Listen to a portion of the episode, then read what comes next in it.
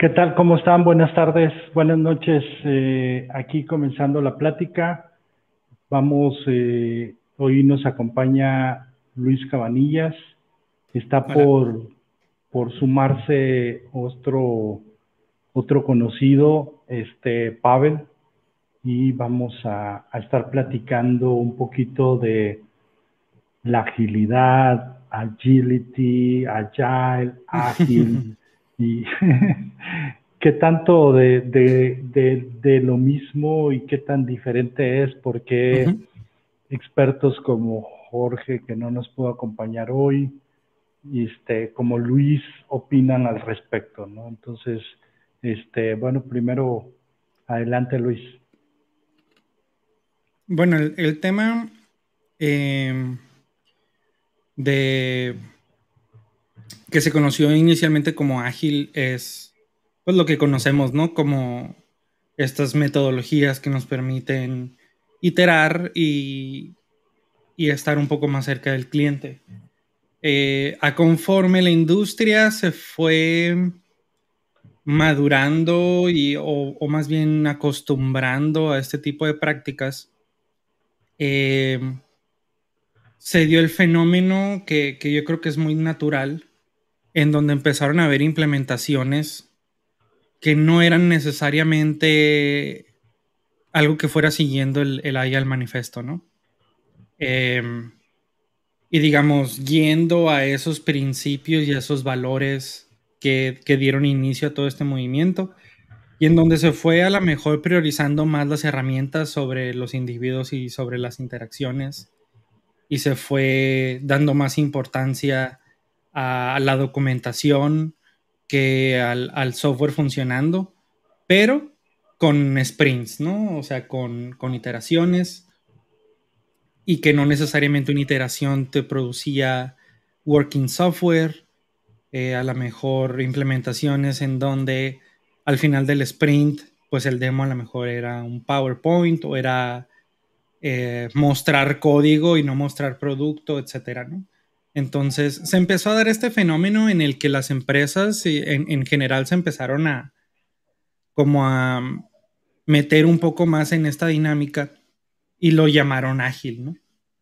Entonces ya hace tiempo eh, Dave Thomas, que es uno de los firmantes del, manifiesto, dijo, a ver, ok, ¿saben qué? Ágil, ah, de hecho se llama el artículo Agile is Dead, Long Live Agility, ¿no?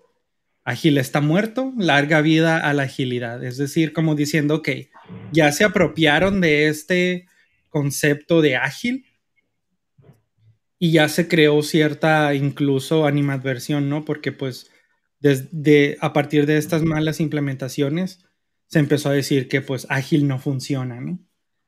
Eh, entonces, eh, ya a partir de ahí como que Dave Thomas dice, a ver, vamos a separarnos de eso, quédense con ágil, digamos, con el término, y, vamos a usar el término agilidad como, una, como un adjetivo más que un sustantivo, ¿no? Entonces, en, a grandes rasgos, ágil, o, cuando, cuando aquí en este mismo espacio decimos ágil contra agilidad, eh, es, eh, nos referimos a ágil con A mayúscula, que se refiere, ¿no? Muchas veces, el, eh, incluso en redes sociales y demás, a, esa, a, ese, a ese intento de agilidad que termina siendo no tan ágil. Y pues la agilidad es lo que realmente queremos alcanzar a, hacer, ¿no? A ser ágiles más que a ser ágil. Em, entonces, ese es un poco el contexto. Perdón, no, entendí no, entendí, no entendí esa última afirmación. Ah, de, que pretendemos o debemos pretender ser ágiles, es decir, nos describimos como ágiles que a, a ser ágil, que es implemento Scrum, por ejemplo, y tengo sprints, tengo daily stand-ups, tengo retrospectives, tengo refinements, pero realmente más allá de eso, a lo mejor no produzco working software, no platico con los usuarios, no... Eh, E, ese es como... O sea, aplico eh, mi versión a medias, ¿no? Sí, un poco y, digamos alejada de los principios, ¿no? De los principios y de los valores. Eh, entonces, ese es un poco el contexto y esa es un poco la terminología que, se maneja. Entonces, cuando, cuando una persona dice, es que estamos haciendo ágil, eh, a lo mejor sí, están, están implementando bien ciertas metodologías, pero pudiera ser también que, que, que, a pesar de que siguen el framework y a pesar de que, de que hacen todas las juntas y tienen un backlog y un product owner y demás, pudiera ser que yendo hacia los principios no, no estén tan, tan fuertes por ese lado.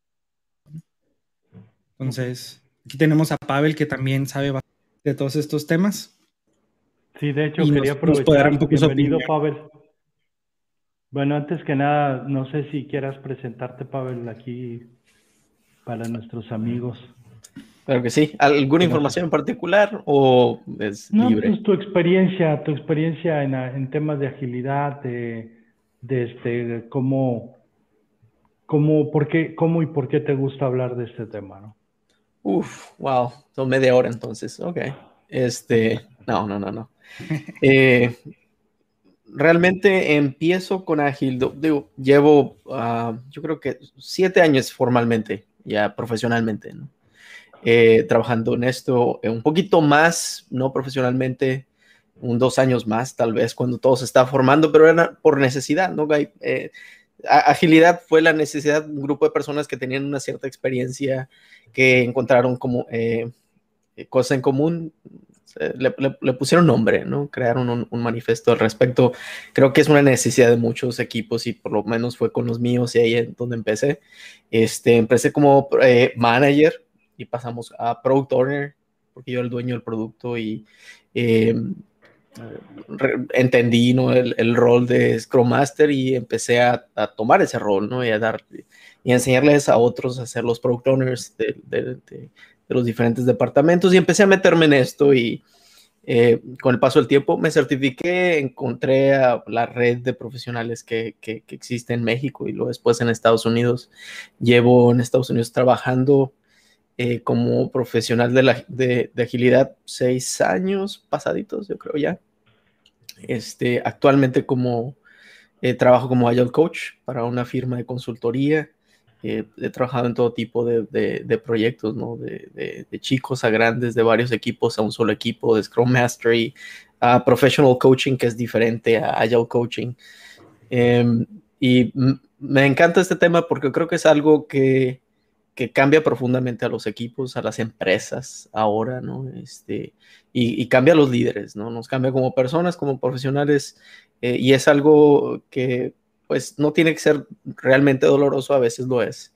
Y si nos, nos, nos, nos atrevemos a, compartir lo que, lo que conocemos, lo que sabemos, pues puede ser una mejor eh, experiencia para otros, ¿no? Y eso es lo que me gusta de compartir el tema. Casi no lo he hecho en español, eh, y pues por eso platiqué con, con Diógenes para decir, pues, digo, Latinoamérica en realidad necesita esto, lo busca, existen profesionales grandiosos en Latinoamérica, este, y nosotros somos latinoamericanos, ¿no? ¿Por qué no compartir lo que aprendemos de las grandes empresas de por acá, este, y, y hacer algo, internalizar, ¿no? Este, este, este conocimiento un poquito de mí. Eh, y bueno, no sé si ni siquiera comenté mi nombre. Mi nombre es Luis Pavel Gómez Valenzuela este, de Hermosillo. estás en LinkedIn? Yo, sí, sí, exactamente es mi, mi nombre completo, Luis de Hecho, de hecho, este, ok, para Luis Pavel Valenzuela estás ahí, ¿verdad? Ahorita te pongo. No, pues bienvenido, Pavel, eh, un gusto. Este, y, y, digo, aquí la verdad es que nos gusta platicar con, yo yo siempre, siempre comento que la forma en que empezamos esta plática fue una, una plática de, amigos en donde, donde yo tenía dudas y, este, y, en base a eso iniciamos y en base a eso estamos aquí. Entonces, bienvenido, o sea, si quieres platicar, compartir ideas, debatir y todo. Y, yo salto a la, a la primera tratando de ser un poquito contreras y para poder discutir, o sea, ¿y cuál es el problema, no? O sea, ¿cuál es el problema si, si yo de repente adapto mi, mi, este, mi, mi framework, mi metodología o algo a lo que yo necesito, pero al final mantengo la mentalidad ágil, que es lo que hemos dicho más de una vez, que, eso es lo que más vale, ¿no? O sea, esa, esa capacidad de pivotear, de replantearte, de ver cómo, cómo jalas. O sea, ¿qué problema le vemos a eso? Eh, de hecho, yo, yo no le vería ningún tipo de, de, problema. De hecho, yo eso, eso lo veo como agilidad. Eh, el hecho de no, eh, digamos, encerrarte en un framework como Scrum o como Kanban o como Extreme Programming o como cualquiera de todos estos métodos, es más que nada exactamente lo que describiste, que es qué es lo que funciona para nosotros y, e ir descubriendo con iteraciones qué es lo que funciona para nosotros, tanto en la parte del producto como en la parte del proceso. Existen estos frameworks para que aquellas personas que empiezan en, en la agilidad tengan un punto de partida y creo que eso es valioso. Pero una vez que tienes ese punto de partida, para mí es totalmente válido incluso cuestionarte por qué haces una retrospective. O sea, y a lo mejor hay, hay, hay, tendemos a no cuestionar, por ejemplo, la retrospective, porque obviamente todos decimos, bueno, el feedback es muy válido, el continuous improvement es muy válido.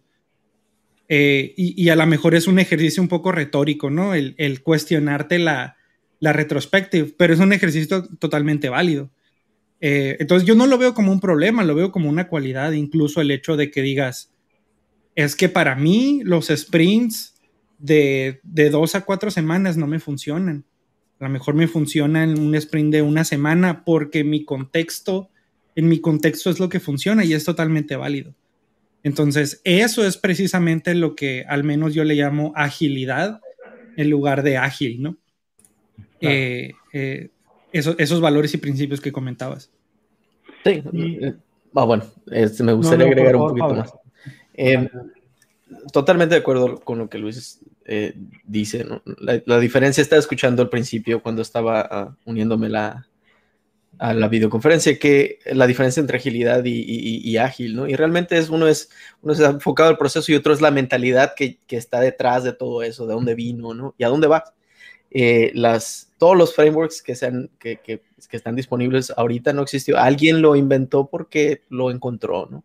Con esa, con esa introspección, con esa, esta, eh, con esa búsqueda de ser, encontrar algo que funcione para ellos, ¿no? Encontrar un modelo que pues, puede funcionar para otros. Eh, y creo que es importante comprender que, que hay, en, el, en, el, en el framework en, o, en el, o en, el, en los que utilizamos pues no, no todos se deben de quedar, realmente es un primer paso, inclusive creo que lo vería como un segundo paso, el primer paso es encontrarse en donde en lo que tú comentas, ¿no? Encontrarse con el, el dolor, ¿no? Hay un concepto que se llama estar en la, en la, en la línea over the edge, en, donde tienes, estás casi cerca de, de pasar al otro lado, necesitas algo más, ¿no? Un impulso y a veces es, es, una, es una plática, es un dolor, es una, es una fuerza externa o interna y para poderle darle sentido a ese, a ese cambio, una vez que brincas más allá de, del borde, pues muchos utilizamos estos, estos frameworks, ¿no? Para encontrarle certidumbre a un mundo lleno de incertidumbre y cambio. Eh, pero solo es un, es un paso de ello, ¿no? de acuerdo. Yo, yo agregaría, y, a veces también me gusta, digo, a veces, mm, como es de costumbre, vamos a hablar de quien no está Diógenes hoy, o sea, la opinión de Diógenes a veces que, que él es este, un poquito, tiende a ser un poquito purista.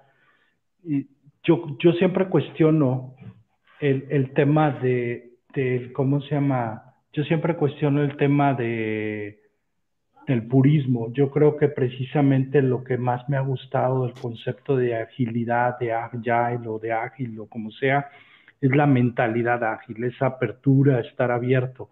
Pero de repente sí vale la pena los extremos. Por ejemplo, yo digo, si eres una persona desordenada, fórzate a ser súper ordenado. Nunca lo vas a lograr hacer tan ordenado, excesivo, sino lo único que vas a encontrar es el equilibrio, ¿no? Entonces yo creo que esos frameworks puristas te ayudan a tener ese inicio que luego te lleva a la estabilidad, ¿no? A algo que realmente te sirve y funciona. O sea, a mí me gusta mucho pelear por, por el working software. Ahorita yo a veces incluso tengo clientes y, y sí cuestiono, ¿para qué documentamos tanto? Vámonos mejor a, este, vámonos mejor al tema de, de, working software, de, de, ese conocimiento que el software nos puede dar para que eso nos, nos genere una interacción y otra iteración y otra iteración y vayamos mejorando. Pero obviamente empujo, empujo, empujo para, para minimizar lo que no sea working software. A veces te tienes que quedar en el medio, ¿no? Saludos a Jorge Ruiz y a Sergio Torres ahí que, nos mandaron comentarios. Aquí estamos escuchando.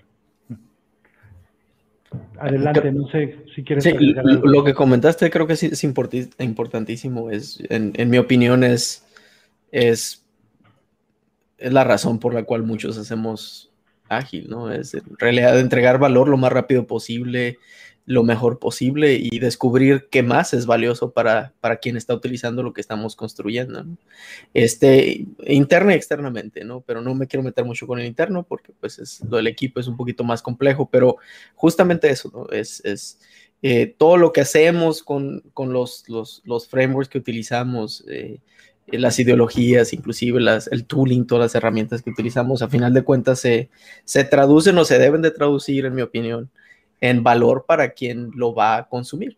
¿no? En este caso, pues bueno, ser usuarios o consumidores internos. ¿no? Y mientras no perdamos esa, esa, ese, esa estrella guía, pues realmente creo que podemos llegar a un lugar positivo. Y el camino es poquito distrayente, ¿no? Pero pues este, para eso estamos aquí, hay varios profesionales y líderes, es muy importante en mi opinión el liderazgo, no solo el, el, Scrum Mastery o la agilidad, los líderes son importantes, ¿no? Los diferentes estilos de liderazgo son, son increíblemente eh, importantes para balancear este, justamente lo que dices, ¿no? No, no irnos de bruces para un lado o, este, o para el otro y realmente llegar a este equilibrio que sea eh, tal vez no en el medio, en el centro, porque no funciona para todos, pero algo que sea balanceado y productivo para seguir adelante lo más rápido posible.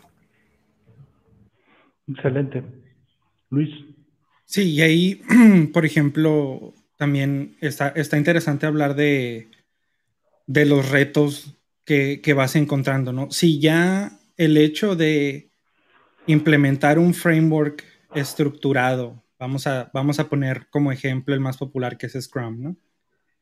ya implementarlo con gente que y, organizaciones que no tienen tanta experiencia o no, se han expuesto tanto a este tipo de métodos, ya es difícil. Ahora, asumiendo que tienes este, esta inclinación por el proceso más que por los individuos y las interacciones, por ejemplo, incluso así es difícil, porque se, se Scrum, digamos, te rechaza nociones de, de un backlog extensivo, de, ciertas, ciertas cosas que a lo mejor están más en el status quo de muchas, de muchas personas o de muchas organizaciones. Ahora, el siguiente nivel, que es esa parte del mindset, es aún más difícil, ¿no?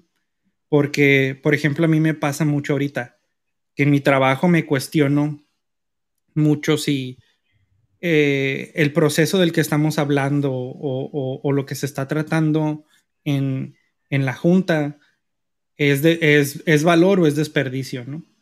Y muchas veces termina siendo bajo mi análisis, ¿no? Y, también puedo estar mal, pero muchas veces en mi mente termina siendo desperdicio, ¿no? De, no sé, eh, hay que tener toda esta jerarquía de work items y, por ejemplo, hoy hablábamos de, tenemos valdrá la pena tener un work item especial para los PRs, que sea un mapeo directo con los pull requests. Y es como que, y, es el feedback que yo le daba a las personas en la junta, que es todos los beneficios que estamos nosotros discutiendo ahorita son para nosotros como PMs y para el tracking de, del trabajo, ¿no? Y si se oye se oye muy bien porque todo va a estar limpio, ¿no? En, en, nuestro ideal, todo va a estar limpio, todo va a estar bien traqueado, todo va a estar, tú vas a la herramienta y vas a encontrar lo que necesites. Sin embargo, en realidad, ¿qué tanto es eso overhead para, o, digamos, desperdicio para los developers, que son los que realmente están haciendo el trabajo? O sea, tener que crear un, un work item independiente por cada PR y, o sea, mucho, mucha, mucho overhead en el proceso. Y al final de cuentas, pues la, la, pregunta con la pregunta que terminó un poco poniendo en, en, jaque a la audiencia fue, ya lo revisamos con los developers, ¿qué opinan los developers de esto, no? Y pues era como que no, pues no, o sea, y al final de cuentas es, es eso, o sea, bajo la mentalidad ágil de, o bajo la mentalidad de agilidad, lo mejor sería presentarles la idea a los developers que dieron, nos dieran feedback, llegar a un punto en el que podemos implementar una, versión inicial de ese proceso y ver cómo funciona, hablar de ello en la, en la retrospectiva y refinarlo, ¿no? Más allá de, pero digamos en la junta, nosotros como PMs ya estábamos hablando incluso de cómo lo íbamos a anunciar, de que, ok, ya, esto es lo que vamos a hacer. Eh, y es ahí un poco donde también nosotros como Scrum Masters slash PMs, eh, tenemos que, tomar eso en consideración y tener esa mentalidad en, todo momento. Y es ahí donde dices, bueno, pues es más importante la interacción que yo tengo que tener con mis developers para llegar a un proceso que convenga. Eh, y es un poco difícil porque, como decíamos en, en la vez anterior, estandarizar es muy tentador porque en nuestra mente es más fácil. Decimos, todos vamos a hacer lo mismo de la misma manera porque es más fácil de traquear y es más fácil que yo como líder de la organización sepa qué está pasando. Pero muchas veces eso va en detrimento de la, productividad, ¿no? De, la agilidad como tal. Entonces, volviendo al punto original, si vender eh, un framework ya estructurado es difícil, vender agilidad como este concepto ambiguo es todavía más difícil porque hay que venderlo y hay que convencer y entrenar a las personas para que tengan ese mindset y eso, eso es un nivel más allá, ¿no? De, coaching que tenemos que tener. Es, es un cambio de, cultura, ¿no? Y, estamos hace, platicando en otro grupo hace poco de, eh, bueno, cómo cambiamos la cultura, ¿no? Porque tú le das proceso a cualquier empresa y la cultura se la va a comer de desayuno. No lo va a destruir si en realidad no les funciona. Entonces, si en realidad quieres cambiar una organización o un sistema, eh, ¿cómo lo haces? No? ¿Cómo cambias la cultura? Bueno, son los valores y empezamos a platicar al respecto y por lo menos, y llegamos a algo bien interesante que, y por eso me acordé del tema, es de la cultura de experimentación. Crear esa cultura de experimentación realmente tratar de hacer cosas nuevas, diferentes, ir a hacerlo, ¿no? Hasta de lo suficientemente, eh, creo que la frase es lo suficientemente este, seguro para fallar y lo suficientemente bueno para intentar. Entonces, hacer ese, ese experimento eh, de poco, ¿no? Puede ser a nivel equipo, pues, o nivel organización inclusive, ¿no? Ahorita que estamos pasando por la pandemia y todo lo que estamos llegando, se han forzado organizaciones, sistemas completos a experimentar. Si antes no lo querían hacer, ahora lo tienen que hacer, ¿no? Y, es una oportunidad para muchos de crear una nueva cultura de experimentación y de esa manera empezar a transformarse. De, de entender qué funciona y qué no funciona, ¿no? Normalmente tenemos mucho miedo al cambio, que en mi opinión es, es el miedo a perder algo. A través del cambio. Eh, pero si, si creamos esta cultura de experimentación que, comentas, Luis, eh, es, un paso más allá hacia la agilidad, no al ágil. Eh, que, es, es menos complicado, entre comillas, o menos difícil de vender, entre comillas, que, que la agilidad, ¿no? Y, y, hay mucho trabajo de coaching, coaching profesional para los, para líderes, para managers, para, para líderes de pensamiento y, obra. Eh, pero eh, eh, ese, esa cultura de, experimentación lo encontramos como como algo común en, Netflix, inclusive Amazon, ¿no? Este, las grandes compañías que nosotros tomamos como ejemplo como líderes de industria, líderes de mercado, eh, ellos tienen como parte de su cultura y, desde el principio entras a onboarding y, es, vamos a, vas a probar cosas nuevas que en tu vida, y, lo, y lo esperan para las personas que tengan esa actitud. Eh, yo creo que es, es importantísimo tener esa apertura a experimentar y tratar cosas nuevas. ¿no? Tal vez un framework de agilidad sería un experimento. ¿no? Para sí, claro. Y, y así va a ser mi comentario, que no solamente en cuestiones del producto y de tecnología, sino del, del proceso también. Eh, y, y, ya he comentado en, algunos, en algunas ocasiones anteriores de cómo como agilistas muchas veces tratamos de eh, hacer un Big Bang del proceso de la agilidad. Y es un poco contradictorio, ¿no? O sea, no, no aplicamos los principios de la agilidad para aplicar, para implementar agilidad. Eh, y, es ahí donde yo creo está un poco la clave. Y eso, y eso, Luis, yo creo que se da mucho, y eso es lo que iba a comentar, cuando ahorita estaba comentando Pavel que muchas empresas lo han necesitado hacer, ¿no? Y, a veces cuando lo haces por necesidad, empiezas a, forzarte o, a no, no incluir todos los componentes de la cultura o porque escuchaste que es bueno, entonces lo empiezas a aplicarlo, pero lo aplicas en un proceso y te olvidas que ese proceso tiene un input y tiene un output.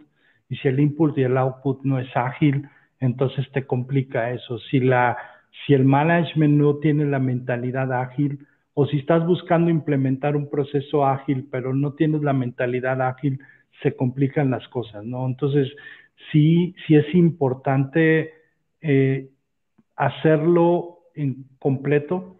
La, otra que, también yo veo como retos ya en el presente es que hay muchas generaciones, digo, a ustedes les tocó todavía cambiar de, una metodología de antes a aplicar ahora o sea, a mí me tocó un proyecto grandísimo en donde nos pasamos dos años entre el levantamiento y diseño de la solución.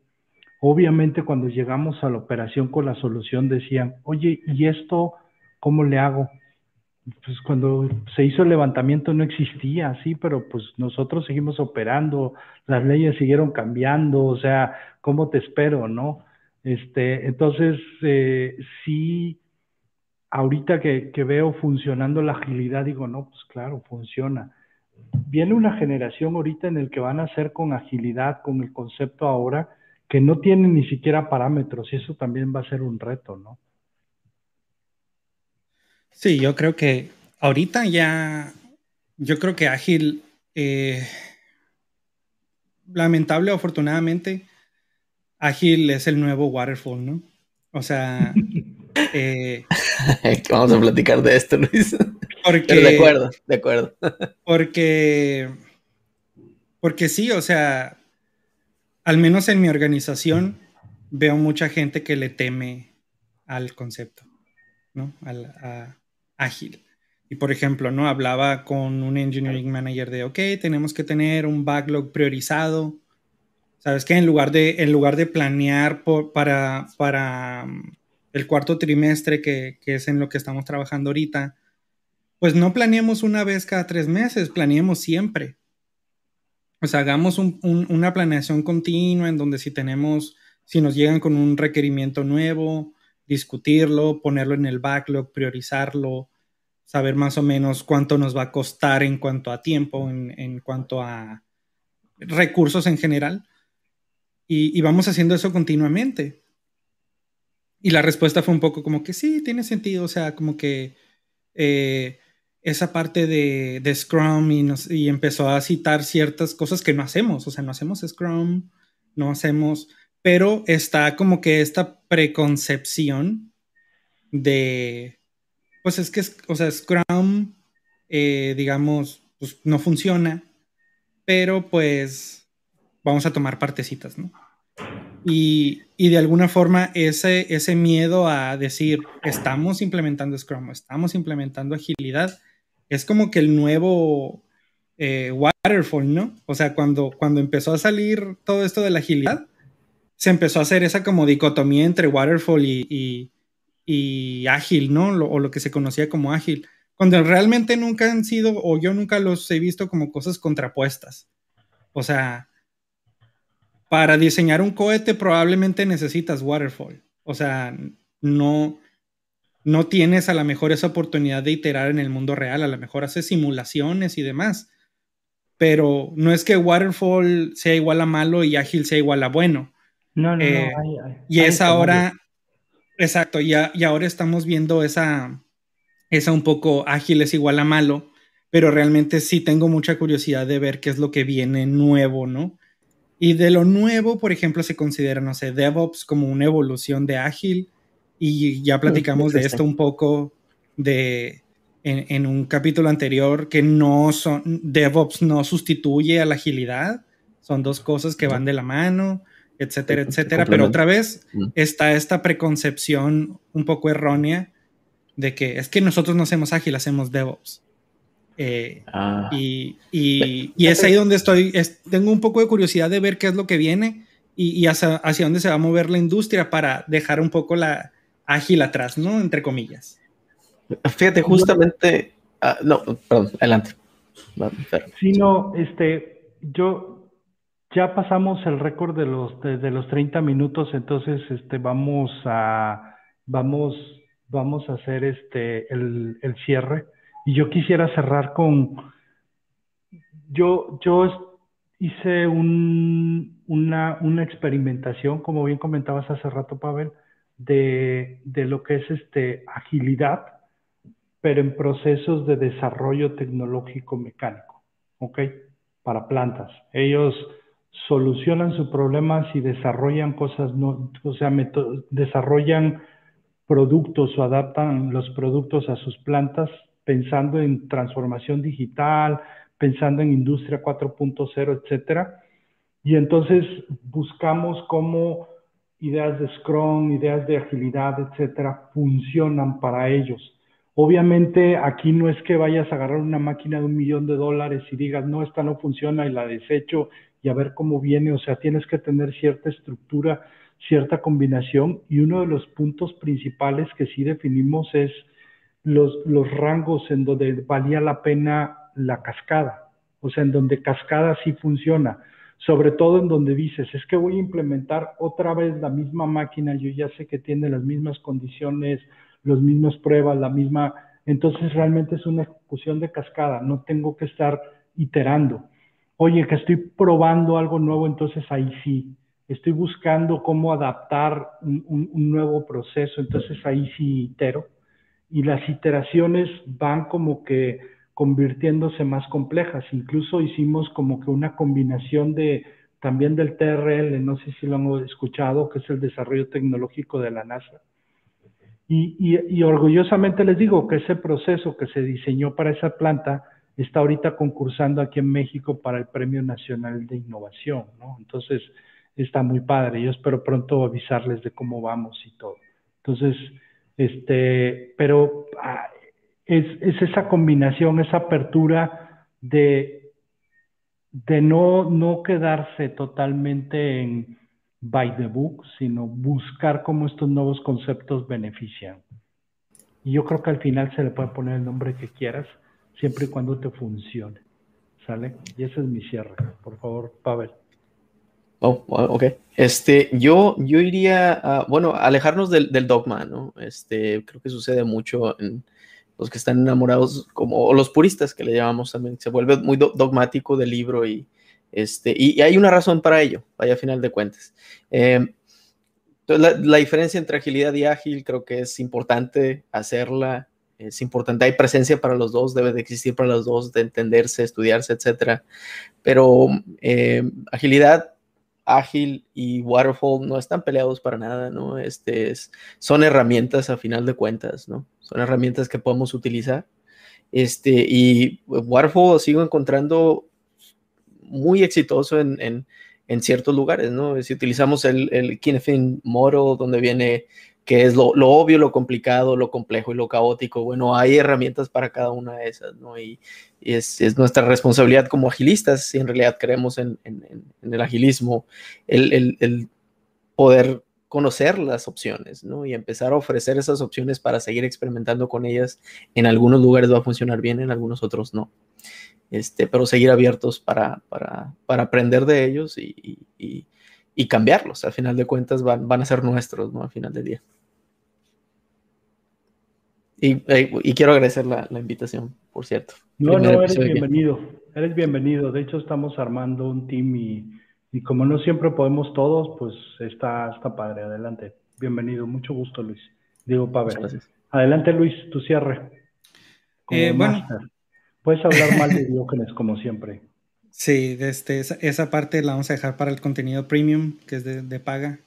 Eh, de este, no, pues digo, ya, ya han dicho mucho de, de, lo que de lo que estábamos hablando, ¿no? Y, y como decía Pavel, es importante la, parte de no considerar ninguno de estos tres conceptos como opuestos uno del otro, como rivales o exclusivos o excluyentes uno del otro.